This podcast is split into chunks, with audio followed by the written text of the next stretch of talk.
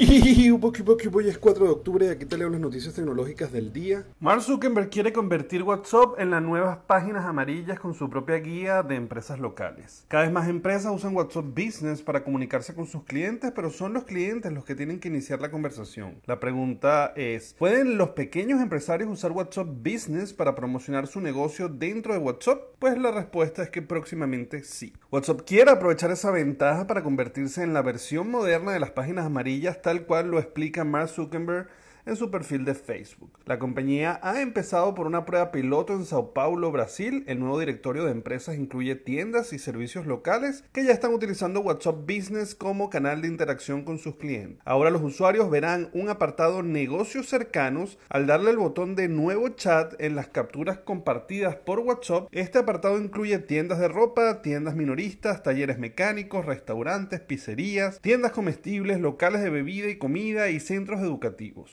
elegir una opción, el usuario puede ver los negocios locales ordenados por la distancia y ver el perfil o iniciar una conversación con cualquiera de ellos. Además del nuevo directorio de empresas, WhatsApp también ha desplegado en Brasil los pagos móviles por WhatsApp. Los usuarios pueden transferir dinero a amigos de forma gratuita y las empresas pueden cobrar a sus clientes por WhatsApp Business a cambio de una comisión. Por otro lado, YouTube anuncia que prohíbe todos los videos antivacuna en la plataforma. YouTube dice que finalmente prohibirá los videos que mienten sobre la efectividad o peligros inexistentes de cualquier vacuna, no solo los videos centrados en la vacuna del COVID-19, y ha cancelado las cuentas de destacados antivacunas en Estados Unidos. En octubre de 2020, YouTube anunció la prohibición de los videos que difunden afirmaciones sin bases o pruebas de que las vacunas contra el coronavirus no funcionaron o eran peligrosas. El movimiento antivacunas moderno es una de las razones por las que las campañas de vacunación en los Estados Unidos y en otros países se ha ralentizado, es decir, se ha puesto más lento,